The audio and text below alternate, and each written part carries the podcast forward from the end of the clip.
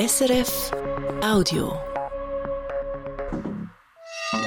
SRF 2 Kultur Wissenschaftsmagazin. Umstrittenes Forschungsprojekt. Was bleibt vom Human Brain Project jetzt, wo die 600 Millionen Euro ausgegeben sind? Materie und Antimaterie, wie hängen sie zusammen? Und wann ist ein Baum ein Baum? Also einer, der uns kühlt und Schatten bringt. Wir gehen der Frage nach, mit welchem Grün sich unsere Städte am besten wieder runterkühlen lassen. Herzlich willkommen zum Wissenschaftsmagazin. Heute mit Christian von Burg. Bald könne man das komplette menschliche Gehirn im Computer simulieren.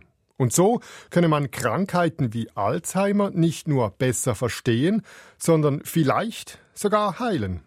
Mit diesem Versprechen trat ein ziemlich selbstbewusster Forscher der EPFL Lausanne vor gut zehn Jahren an die Öffentlichkeit und die Resonanz war groß. Viele Forschende haben diese Versprechen aufgeregt und irritiert, weil sie doch sehr ambitiös waren. Der Europäische Forschungsrat aber hat sie ernst genommen und sehr viel Geld gesprochen. Das war die Geburt des Human Brain Projects. Jetzt, zehn Jahre später, sind insgesamt 600 Millionen Euro Fördergelder geflossen an mehrere hundert Forscher in ganz Europa und das Projekt geht zu Ende. Wir wollen Bilanz ziehen und fragen, ob das Geld gut investiert war. Meine Kollegin Katrin Zöfel hat mit Beteiligten und Außenstehenden gesprochen. Katrin, Henry Markram heißt der Hirnforscher, der diese Versprechen gemacht hat. Was ist er für einer? Also es war auf jeden Fall einer, der sich was getraut hat. Er war damals wirklich einer der aller, allerersten, der sich darauf spezialisiert hat, Hirnprozesse zu simulieren. Das steckte damals noch in den Kinderschuhen. Man könnte auch sagen, das Potenzial dieser neuen Technik hatten damals noch die wenigsten erfasst. Und Markram, der war begeistert und überzeugt, dass man damit endlich diesem ungeheuer komplexen Organ, dem Gehirn, würde beikommen können. Aber eben, er stieß von Beginn weg auch auf Skepsis. Ja, seine Peers, andere Hirnforscher und Forscherinnen, die fanden seinen Ansatz zu simpel, vor allem weil er sich ziemlich sicher war, dass man das Gehirn nur bis ins kleinste Detail untersuchen müsste und dann in der Simulation nachbauen und boom, plötzlich hätte man alles verstanden. Also wirklich vielleicht wirklich ein bisschen eine simple Art da dran zu gehen. Also er war als Figur sehr umstritten und trotzdem hat die EU eben seinem Projekt in ihrem Flagship-Programm dann sehr viel Geld gesprochen und ihn wirklich auch gefeiert. Sein Versprechen, das war ja auch durchaus sexy und hat in Brüssel offenbar einen Nerv getroffen. Aber es gab dann offenbar schon ziemlich bald Krach. Warum eigentlich? Das Projekt hatte nun zwar Geld, aber keine gute Projektstruktur. Alle wichtigen Entscheidungen lagen bei Henry Markram und der stieß Kollegen vor den Kopf, nochmal, indem er das Projekt umgestrickt hat. Er wollte noch stärker sein Ding durchziehen und hat alle rausgedrängt, die da nicht dazugepasst haben. Das ging so weit, dass es dann einen offenen Brief an die EU gab. Das Projekt sei ein Desaster und könne so nicht funktionieren. 800 Forscherinnen und Forscher haben den Brief unterzeichnet. Das war ziemlich dicke Post. Was haben Sie denn gefordert? Sie wollten einen Umbau des Riesenprojekts, das die EU mit Pauken und Trompeten angekündigt hatte. Und sie haben sich tatsächlich durchgesetzt. Das Human Brain Project wurde komplett umgestrickt. Und Markram musste gehen. Gehen nicht. Er ist immer noch im Projekt, aber ihm wurde die Projektführung weggenommen. Neue Leiterin ist dann Katrin Amunds geworden, eine sehr nüchterne Hirnforscherin vom Forschungszentrum Jülich bei Bonn. Sie hat dann bewusst Forscher und Forscherinnen aus ganz verschiedenen Richtungen ins Projekt geholt. Leute, die sich zum Beispiel mit Robotik auskennen und mit solchen Robotern die Wahrnehmung untersuchen wollten. Aber auch Zellforscher, die ganz genau hinschauen, wie Nervenzellen miteinander kommunizieren. Und natürlich schon auch immer noch Leute, die versuchen wollten, das Gehirn oder zumindest Hirnbereiche im Computer zu simulieren. Und wie sieht es jetzt aus mit den Ergebnissen? Hat diese Hirnsimulation geklappt? Nein, das ist wirklich ein Traum geblieben, beziehungsweise so in kleineren Bereichen für einzelne Hirnregionen hat das schon geklappt. Und auch, und hier wird es jetzt wirklich interessant, es hat fürs ganze Gehirn geklappt auf einem Detailniveau, wo zwar nicht alles exakt abgebildet wird, man die Simulation aber in der Medizin brauchen kann. Hier gibt es wirklich auch konkrete Ergebnisse, zum Beispiel in der Epilepsieforschung, und das wäre so ohne Human Brain Project wohl nie zustande gekommen. Mediziner haben Daten, die sie von einzelnen Epilepsiepatienten erfassen konnten, genommen, eine Simulation ihres Gehirns damit errechnet, kombiniert mit Simulationen aus dem Human Brain Project und können jetzt die Epilepsieanfälle von genau diesen Patienten besser verstehen und ihnen tatsächlich besser helfen. Und wie das nun genau funktioniert, wie Hirnsimulationen bei Epilepsie helfen können, das erklärt uns Irene Dietschi in ihrem Beitrag.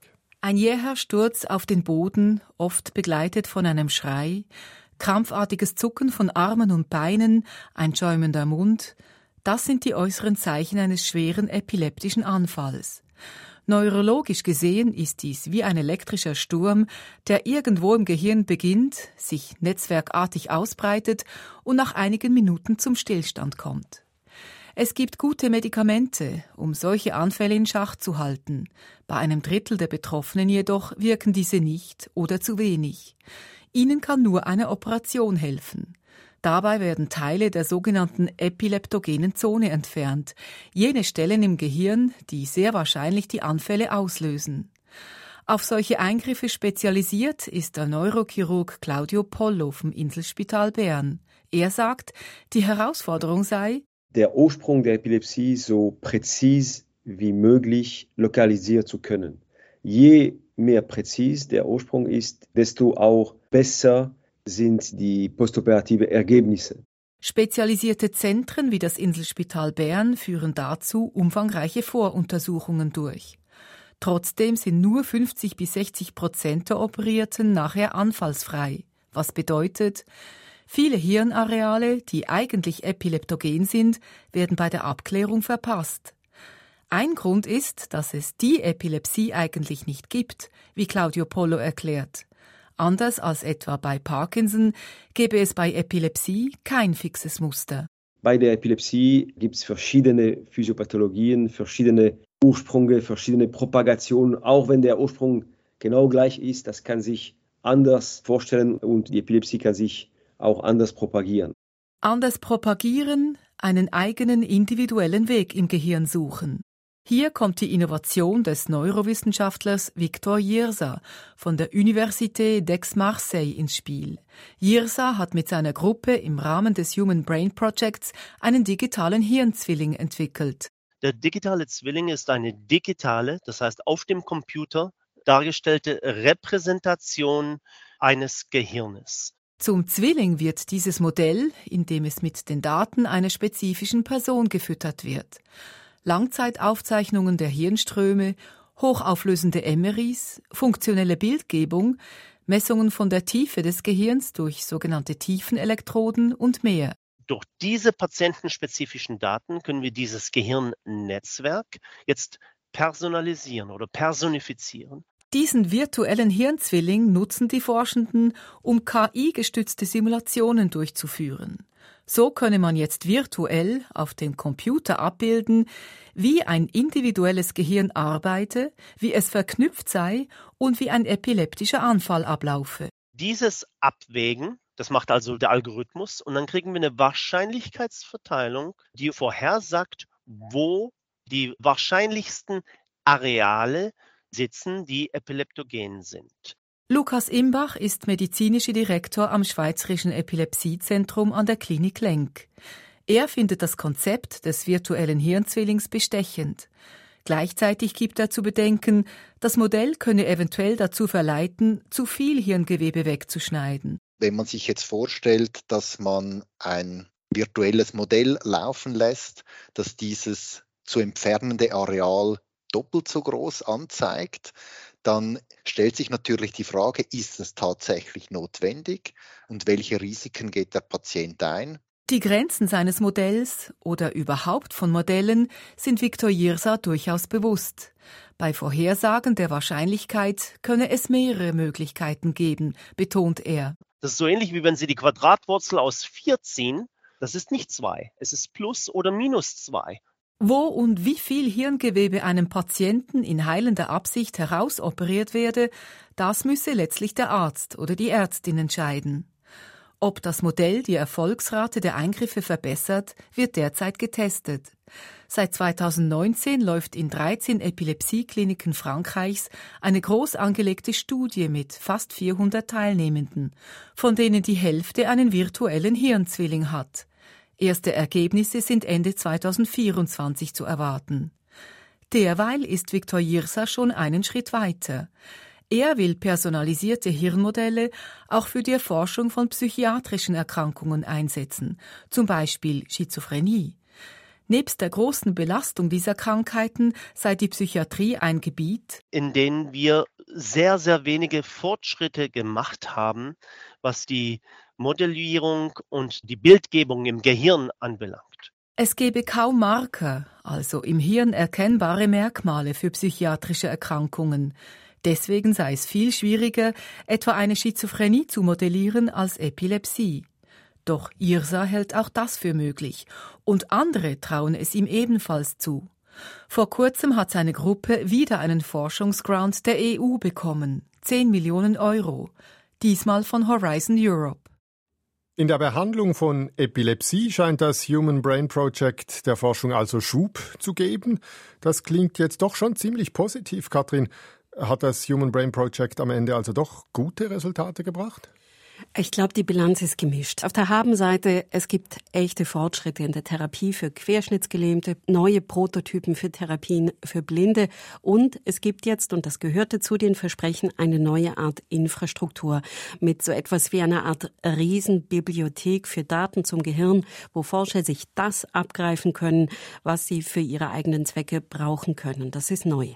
Aber ich habe wirklich mit einigen Forschern im Projekt und außerhalb gesprochen und es gibt immer noch recht viel Kritik. Mhm. Das Projekt sei ziemlich verzettelt gewesen zum einen und man hätte nie von den Forschern selbst erwarten dürfen, dass sie sich in so einem Projekt selbst organisieren. Die EU hätte nicht einfach das Geld rausgeben dürfen und den Rest der Selbstorganisation der Forscher überlassen. Und die Idee war ja schon, dass das Projekt die europäischen Neuroforscher und Forscherinnen zusammenbringt.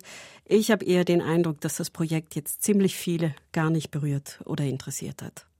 Also sollte man nicht nochmal mit so großer Kelle anrichten oder das Ganze zumindest gescheiter organisieren? Naja, ich habe mehrfach gehört, dass es da jetzt eine Lernkurve gegeben habe und man jetzt mehr darüber weiß, wie man so ein Riesenprojekt gut anfasst.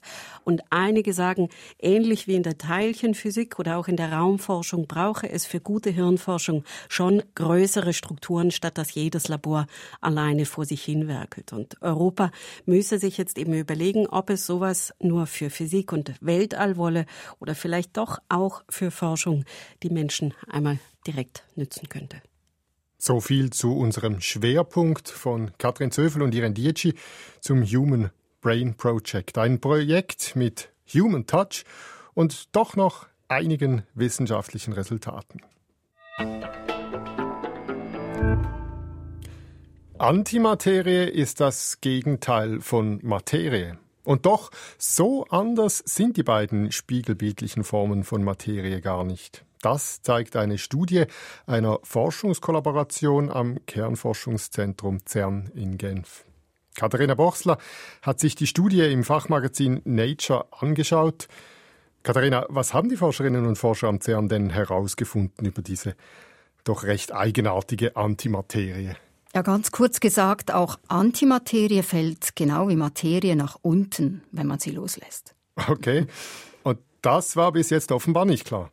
Nein, man wusste nicht mit Sicherheit, ob auch Antimaterie der Macht der Schwerkraft erliegt, wie es die Materie tut. Es gab zum Beispiel die Idee, dass Antimaterie auch gegenüber der Schwerkraft auf Anti eingestellt ist, also von der Erde nicht angezogen, sondern abgestoßen wird. Aber die Forschenden vom Alpha-G-Experiment am CERN können uns zeigen, dass es mit sehr großer Wahrscheinlichkeit keine Antigravitation gibt. Bevor wir uns jetzt da weiter in die Tiefe begeben, lass uns noch mal einen Schritt zurück machen, Katharina. Was genau muss ich mir unter Antimaterie vorstellen? Antimaterie ist Materie, aber Materie, die im Gegensatz zu normaler Materie, die wir kennen, aus Antiteilchen besteht, die wiederum Antiatome bilden. Anti sind die, weil ihre Ladung genau umgekehrt ist zu jener von normalen Atomen. Das heißt, die Hülle von Antiatomen besteht aus positiv geladenen Positronen und nicht aus negativ geladenen Elektronen wie bei einem Atom. Und der Kern eines Antiatoms ist ebenfalls gegenteilig, also negativ geladen. Und trotz dieser großen Unterschiede reagieren Antiatome also genau wie Atome auf die Schwerkraft. Das zeigt dieses CERN-Experiment. Wie kann man das im Experiment überhaupt nachweisen? Antimaterie gibt es tatsächlich natürlicherweise nicht oder wenn, dann nur sehr kurzzeitig in ganz speziellen Fällen.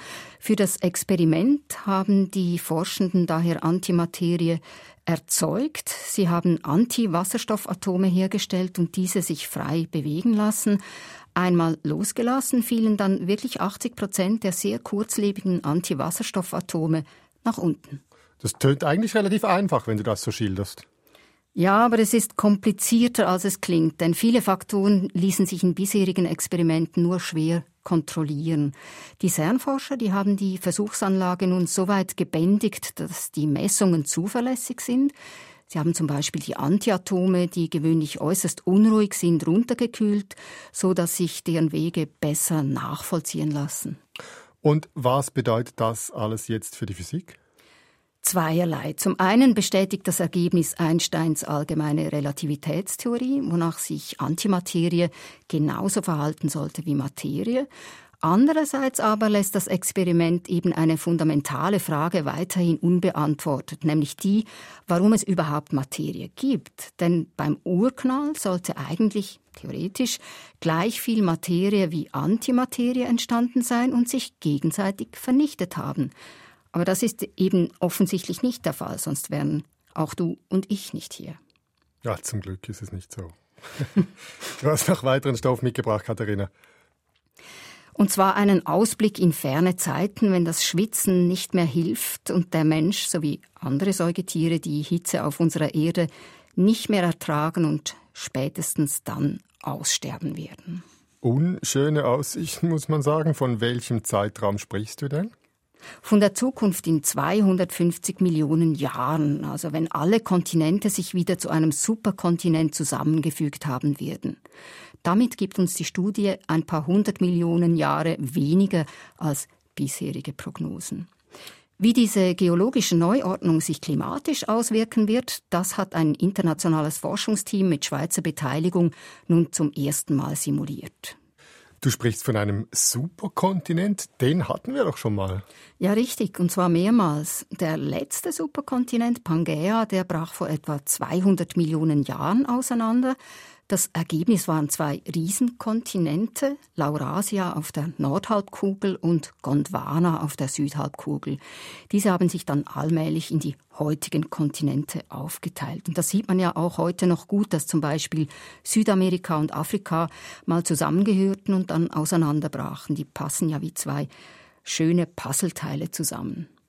Und wie fügen sich denn die Kontinente in der Zukunft wieder zusammen? Geologen nehmen an, dass die plattentektonischen Bewegungen zuerst Afrika, Europa und Asien zu einem großen Kontinent zusammenfügen. Der stößt dann mit den Amerikas zusammen und formt mit diesen eben einen Superkontinent namens Pangea Ultima. Und dann wird's dann eben ziemlich ungemütlich. Ja, und zwar aus verschiedenen Gründen. Diese geologischen Prozesse sind begleitet von starker vulkanischer Aktivität. Das ist jenes Phänomen, das zum Beispiel auch den Dinosauriern letztlich den Rest gegeben hat. Mit dem Vulkanismus werden gigantische Mengen an CO2 freigesetzt. Zudem wird die alternde Sonne dann zumal stärker strahlen. Und in den inneren Regionen von Pangea Ultima wird es extrem trocken werden, mit Durchschnittstemperaturen von bis zu 48 Grad Celsius. Es wird an Wasser und damit eben auch an Nahrung fehlen. Solche Bedingungen kann der Mensch, so es ihn dann überhaupt noch geben sollte, auch durch Schwitzen nicht mehr kompensieren. Und auch die anderen Säugetiere und viele weitere Arten können nicht überleben, auch Pflanzen übrigens nicht. Sie kommen bei Temperaturen über 40 Grad in Stress und sterben bei längeren Perioden über 60 Grad. Wirklich keine schöne Aussichten. Hast du noch was dabei zum Abkühlen, Katharina? Ja. Das habe ich. Schön. Ich möchte noch etwas über Trilobiten erzählen. Das sind diese Gliederfüße, die einst in den Meeren lebten, ein bisschen aussehen wie Asseln, aber bis zu 70 Zentimeter lang werden konnten. Sie wurden beim Massenaussterben vor etwa 251 Millionen Jahren ausgelöscht. Aber in der Forschung, da sind sie noch immer äußerst lebendig und jetzt sogar noch ein bisschen lebendiger. Sind sie wieder auferstanden, geklont? Nein, natürlich nicht. Aber tschechische Forscher haben ein 465 Millionen Jahre altes, 5 Zentimeter großes, versteinertes Exemplar dieser Urzeittiere in den Tomographen geschoben und gescannt. Da wurde dann unter anderem seine letzte Mahlzeit sichtbar. Lass mich raten, einfach andere Meeresbewohner hat er gefressen. Ja, das Tier war offensichtlich nicht sehr wählerisch unterwegs, sondern als opportunistischer Aasfresser, der mehr oder weniger aufsaugte, was ihm auf dem Meeresboden vors Maul kam und da auch reinpasste. Das waren zum Beispiel Muscheln, Schnecken, aber auch kleine Krebse und Platten von Stahlhäutern, zu denen zum Beispiel Seesterne und Seeigel gehören. Die haben offenbar wirklich einfach so alles, so ziemlich alles gefressen. Ja, und davon erst noch eine große Menge. Der untersuchte Trilobit war vermutlich ziemlich überfressen. Und zwar vermutlich, weil er sich häuten wollte. Auch heutige Gliederfüße, zum Beispiel Mangrovenkrabben oder Pfeilschwanzkrebse, die tun das. Sie fressen sich zum Platzen voll, um ihren Panzer nach außen zu drücken und abzustoßen. Das hat der untersuchte Trilobit aber nicht mehr geschafft. Die große Mahlzeit vor dem Häuten, die sich eben unter dem Scanner offenbarte, war seine letzte.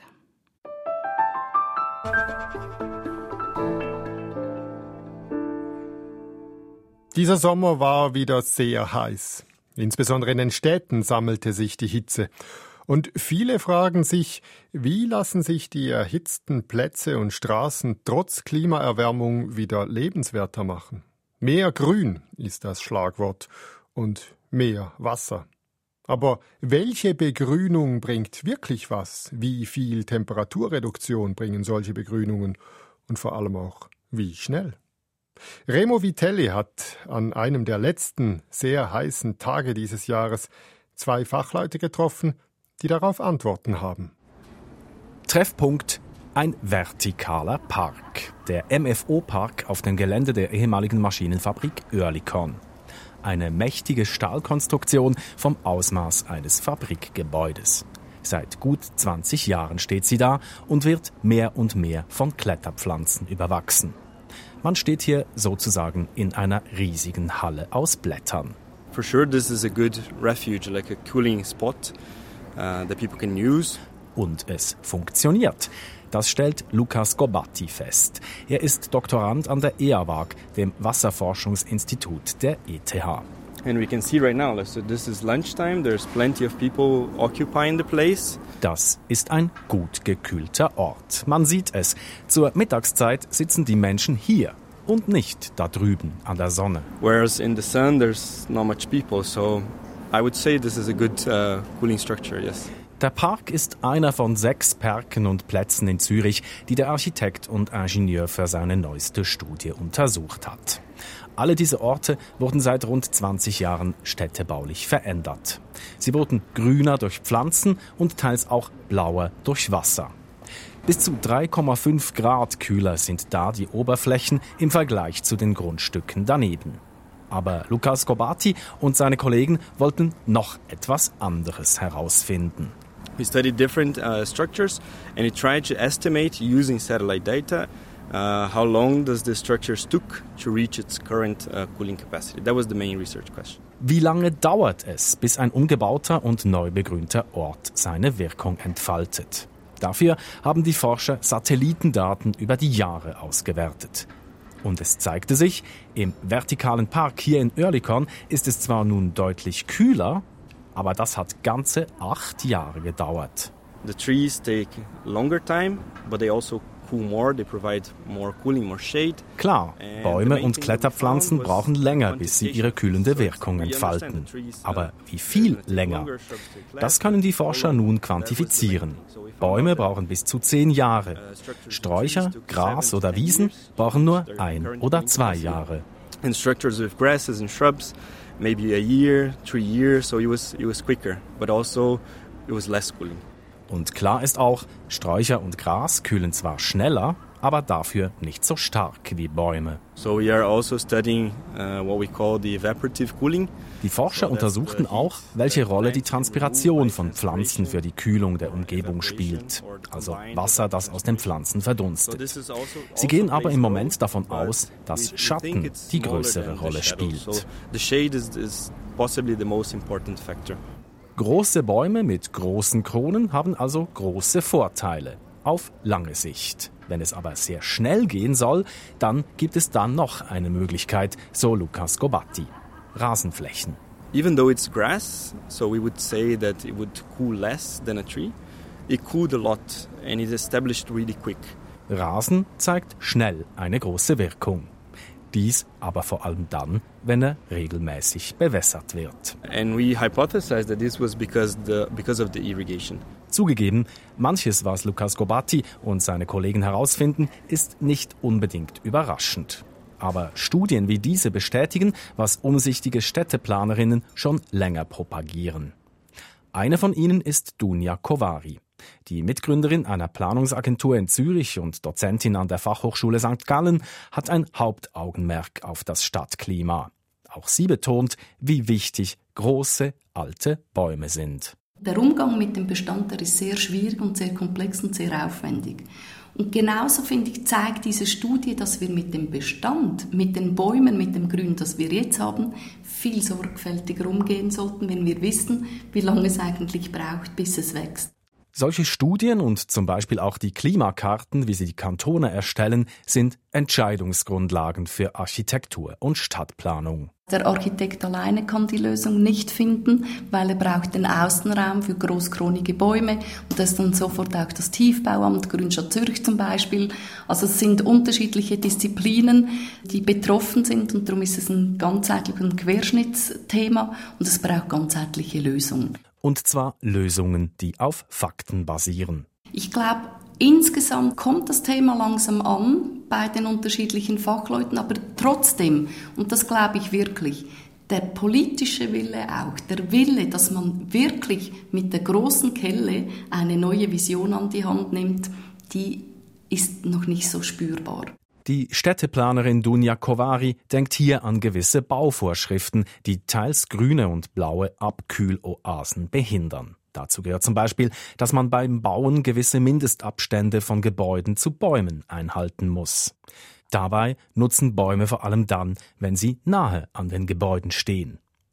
Und letztlich geht es auch um die Finanzierung von grünblauer Infrastruktur. Darüber braucht es politische Debatten und auch die sind umso fundierter, je mehr solide Studien zum Thema vorliegen. Ein nicht gefällter, alter Baum ist für unser Wohlbefinden also mindestens zehn Jahre lang mehr wert als ein frisch gepflanzter. Rebo Vitelli hat berichtet. Und das war's von uns für diese Woche. Nächste Woche gibt's dann bei uns News und Einschätzungen zu den Nobelpreisen. Ab Montag werden sie verliehen.